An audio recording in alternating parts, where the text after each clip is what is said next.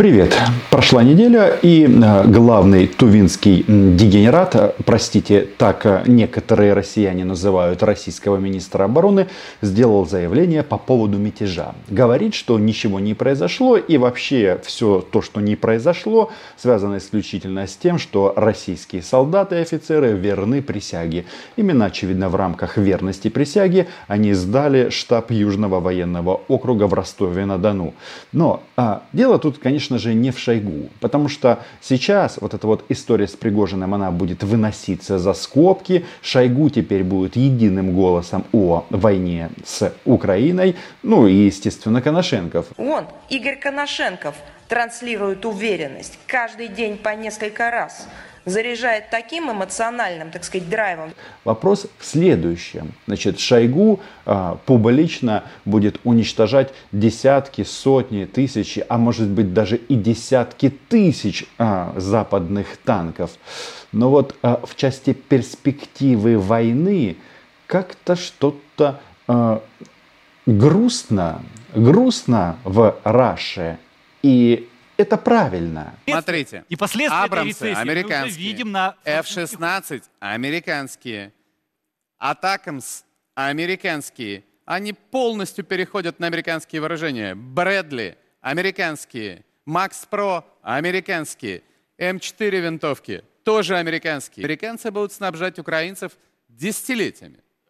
Это значит, что вооруженные силы Украины уже на этом промежуточном этапе, ну, как минимум, объяснили Жене Попову простое правило. Украина была, есть и будет. Подписывайтесь на мой YouTube канал. Здесь мы называем вещи своими именами. И в части ведения войны, ну вот вроде бы у них там так все хорошо, они всех отбили, контрнаступление захле, захлынулось, захлебнулось смеялась.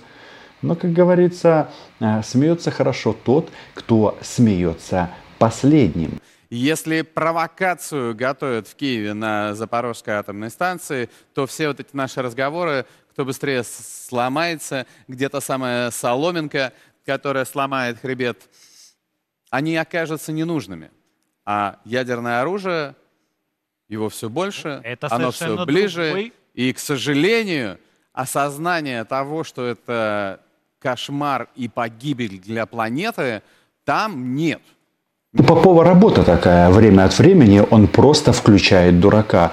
Делает вид, что не понимает, что вот эту историю с ядерной бомбой разгоняет в первую очередь Российская Федерация. Ну вот возьмем сегодняшнее выступление э, недопрезидента или Путина-заменителя Медведева. Он тоже говорит, вы хотите победить ядерную страну, ай-яй-яй, мы сейчас как бахнем по всем, и вам будет очень страшно и кроваво. Но вот Женя вибрирует, потому что понимает, что ядерная бомба есть не только у России. И будем откровенны, к ядерному шантажу а, российских нацистов а, мир, планета, военные относятся вполне серьезно. Ну, будем исходить, что этого не будет, но а, в армии надо действовать по принципу «готовься к худшему, верь в лучшее, уничтожай на российских оккупантов на украинской земле» всеми имеющимися средствами. В Белом доме активизировались обсуждения возможной передачи Украине кассетных боеприпасов, запрещенных в 123 странах мира. Вы будете удивлены, но а, российская пропаганда, она создана для того, чтобы демонстрировать победы Путина. Так вот, один из новых рубежей недостерха – это то, что НАТО фактически поставила всю номенклатуру оружия и боеприпасов, которые у нее есть. У нас тут есть небольшие еще незаполненные а, клеточки, конечно же, F-16, конечно же, Атака Abrams и вот а, кассетные боеприпасы. А, многие считают, что это негуманно использовать такие боеприпасы. С другой стороны, они очень мощно работают и уничтожают российскую пехоту. Справедливости ради, США соответствующие конвенции не ратифицировали. Ну и вообще, вот поверьте, россияне на какие-то конвенции или какие-то международные документы в данном случае вообще не смотрят. Но вот а, начали появляться вот эти вот звоночки, да, вот в части того, а, кто кого переломает, кто моргнет первый, а, Украина и Запад, а Украина это Запад, или Российская Федерация. А, вот даже, ну, это что-то новое, согласитесь. Не, но тревожное для ЕС и всего мира, в том числе и для Украины. Лидеры ЕС обещают оказать дальнейшую поддержку Киеву. Речь уже не про оружие. В Европе теперь не исключают отправки на Украину военных миссий при согласии государств-участников и наличии подходящих для этого условий. Об этом пишет Financial Times со ссылкой на источник. Также в Евросоюзе обещают расширить инициативу по обучению украинских военных и предоставить ВСУ еще больше оружия. Мне кажется, это тревожное сообщение никак нельзя отнести в раздел «Запад сливают в Украину». Э, Все интересней и интересней. Нет, я прекрасно понимаю, что едва ли мы можем рассчитывать на помощь на земле в обозримом будущем пехотой или какими-то артиллерийскими системами. Не думаю, что это возможно. Но вот в части авиации почему бы и нет. Тем более вот этот вот ядерный шантаж а, и Украины, и Запада, он подталкивает а, главные военные столицы мира рассматривать не просто разные варианты, а быть готовым а, к уничтожению российской группировки на украинской земле. Тут вообще все очень просто. Нет российских а, свинка-собачка триколор на Запорожской атомной электростанции, нет угрозы взрыва. Точка просто и понятно. И эту задачу все равно а, мы будем решать и решим с помощью. Вот на Украине проходят учения по ядерной безопасности, там, с эвакуацией и так далее, и так далее. Просто так это не делается, это однозначно перед тем, как устроить такую вот ядерную провокацию. Логика кретинов, ну, это такое, на это можно не обращать внимания. А почему кретинов? Да потому что, ну, а, кто контролирует станцию? Российская Федерация. Соответственно, всю ответственность а, за происходящее там несет Российская Федерация. Но они это рассматривают в части того, что Запад в, включится в войну. Я не думаю, что это будет в обозримом будущем, но то, что они начали это проговаривать, ой-ой-ой-ой, как интересно. Понимаете, когда э, даже такие, знаете, э, прожженные пропагандисты говорят о том, что российским солдатам на украинской земле будет ай-яй-яй, ну, в смысле смерть, это интересно. При том, что именно эта банда в основном своем, а, они же там занимаются вылизыванием этих доблестных а, орков дегенерата из Тувы Сергея Кожугетовича Шойгу. Кстати, а, после того, как ЧВК Вагнер они расформируют вот это вот словосочетание «тувинский дегенерат», оно останется в обиходе в России или за это будут сажать в тюрьмы с статьей «Дискредитация российской армии»? Напишите ваше мнение в комментариях. Дальше обвиняют Россию совершенно огульно. Вот, и э, как минимум начинается операция по э, воспрещению использования России авиации, которая представляет основную угрозу для противника. Это важно. Дело в том, что наступать без превосходства в воздухе очень-очень сложно. А здесь мы услышали следующее. Помните, больше года назад у нас э, была масса таких, знаете, обращений. НАТО, закрой небо, close the sky и так далее, и так далее. И вот теперь об этом закрытии неба и уничтожение российских летательных аппаратов в украинском небе говорят уже там, на болотах. Еще раз, это не значит, что это будет мгновенно, но наступать без вертолетов и самолетов, мне кажется, как-то странно. И э, да, это приводит к тому, что часть дорогостоящей техники сухопутных войск, Брэдли, э, Леопарды могут выйти из строя. Но дело не в этом. Дело в том, что главное здесь украинский солдат. Танков можно наделать куча. Причем почему можно? Они уже сделаны. Вот наши а, Абрамсы и а, Брэдли и в тысячах экземпляров уже готовы. Э, Каким образом? Проведение воздушно-наступательной операции с целью подавления э, системы противовоздушной обороны российских вооруженных сил на территории Украины и уничтожения самолетов, которые там действуют. То есть Запад вступает в войну. Но для этого нужно иметь группировку, удвоить та, которая у них есть, есть для учений.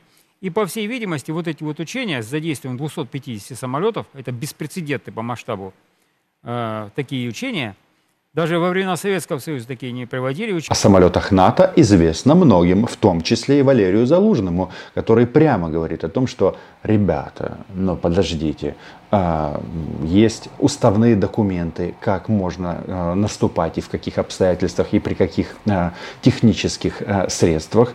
Ну-ка, отдайте-ка нам треть вашей авиации.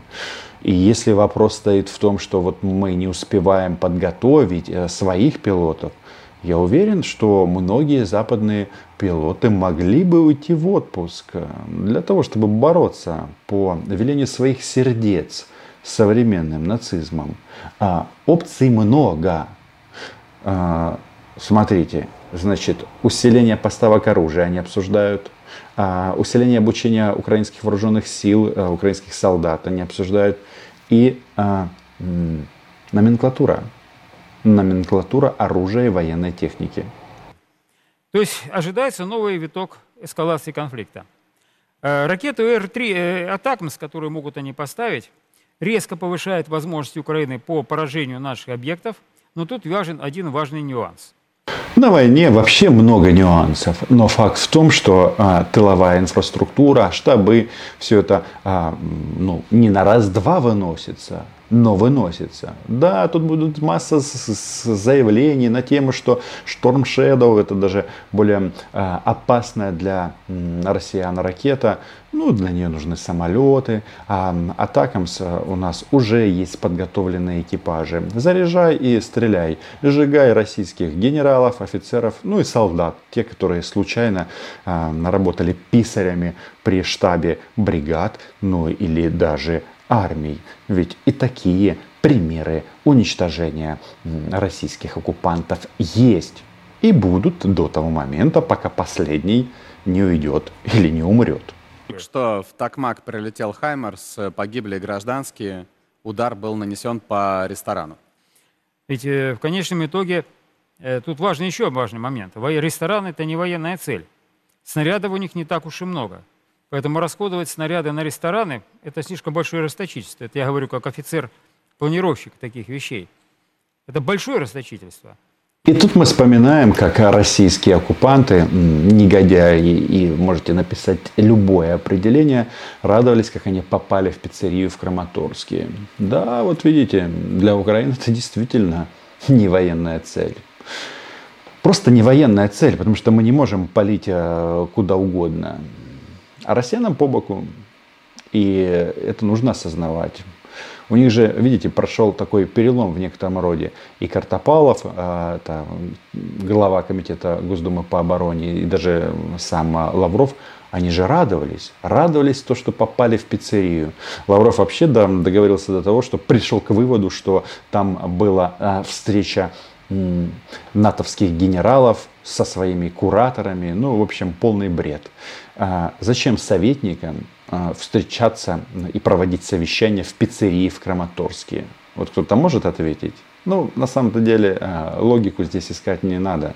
Они просто хотят нас всех здесь убить, уничтожить уничтожить как страну, как нацию, со всеми вытекающими последствиями. Ну, как это было, например, в 1933 году. Ну вот, э, видите, да, тревожно. То есть самый главный вот этот вот тезис, который мы здесь слышим, что никто а, прекращать поддержку нашей страны не планирует. Это вот, чтобы не было вот этих вот соплей, а, нас сливают, страшно, все пропало. Значит, а, по поводу контрнаступления. Мы решаем конкретную военную задачу, и для этого нужно а, корректировать свои действия на земле. Ну и вот полковник Ходоренок прямо говорит, что в принципе, если у вас такое количество союзников, то сложного ничего здесь нет. Надо только с этот вопрос решить.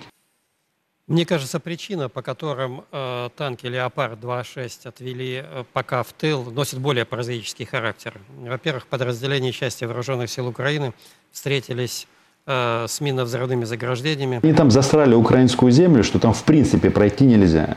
Между прочим, Шойгу только что заявил, что а, леопарды они все уничтожили. Ну, даже в рамках фашистской России вот, есть много мнений, отвели их в тыл. Дело в том, что разбирается при таких а, минных заграждениях любая техника, любая колесная или гусеничная. Надо комплексное решение. Значит, авиация, дальнобойные ракеты. Все просто. Значит, когда украинский солдат идет к российскому рубежу, там должны быть только российские мертвецы.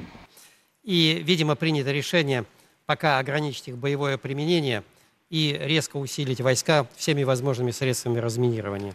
То есть это как и Э, установками разминирования и инженерно-саперными подразделениями, ну, чтобы не нести неоправданные потери. По-моему, это логично. А что, э, нужно э, тысячи людей бросать на мясные штурмы? У нас нет тысячи людей для мясных штурмов. У нас есть тысячи людей, миллионы людей для защиты этой страны.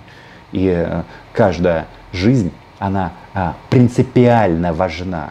Поэтому, конечно, а, вот сейчас звоню Миле и требую, а, в принципе, Залужный уже это сделал, а, прислать американский Змей Горыныч. Ну, там много всяких приблуд, приблуд есть для этого, но военные знают. Насколько это у них получится, ну, покажет время. А так говорить, что типа Т-64 им не жалко, а Леопард 2.6 жалко, ну, наверное, так говорить не стоит, потому что любому командиру любая техника, любой технике жалко, если она будет если будут ее неоправданные потери. Теперь... Жалко не только технику, но и людей. И еще раз, вот это вот западная ошибка на западной журналистики и журнализма в целом, потому что они почему-то акцентируют внимание на самих машинах, леопардах, Брэдли. Я говорил только сегодня а, вам о том, что а, производство танков а, принесет куча и рабочих мест, и денег – а людей клонировать еще никто не научился. Но вот э, в части перспектив, э, ну, Ходоренок делает, что, э, делает вывод, что мы торопиться сильно не будем. Я тоже так думаю. Обратить в интервью генерала Залужного, которое он дал газете «Вашингтон-Пост». Давайте почитаем фрагмент. Чтобы контрнаступление Украины продвигалось быстрее, Валерий Залужный, главнокомандующий вооруженных сил Украины, говорит, что ему нужно больше каждого вида оружия. И он говорит всем, кто готов слушать, в том числе и своему американскому коллеге, генералу Марку Милли. Залужный выразил разочарование тем, что Украина до сих пор не получила современных истребителей F-16. Потому что у россиян есть системы, которые э, наносят удары, еще раз, не входя в зону поражения украинских ПВО. Не, так война вестись не должна что что-то все должно быть симметрично, а, ну или асимметрично. Российские самолеты должны падать еще на подлете в Ростовской области. Ну а пилоты, естественно, умирая, а, телеграфировать. А, люблю Путина очень-очень сильно. Родился и умер при нем. Он в своем интервью сказал, как же так, ребята, согласно вашим доктринальным установкам НАТО и Российской Федерации, он добавил, войска в наступление переходят только когда?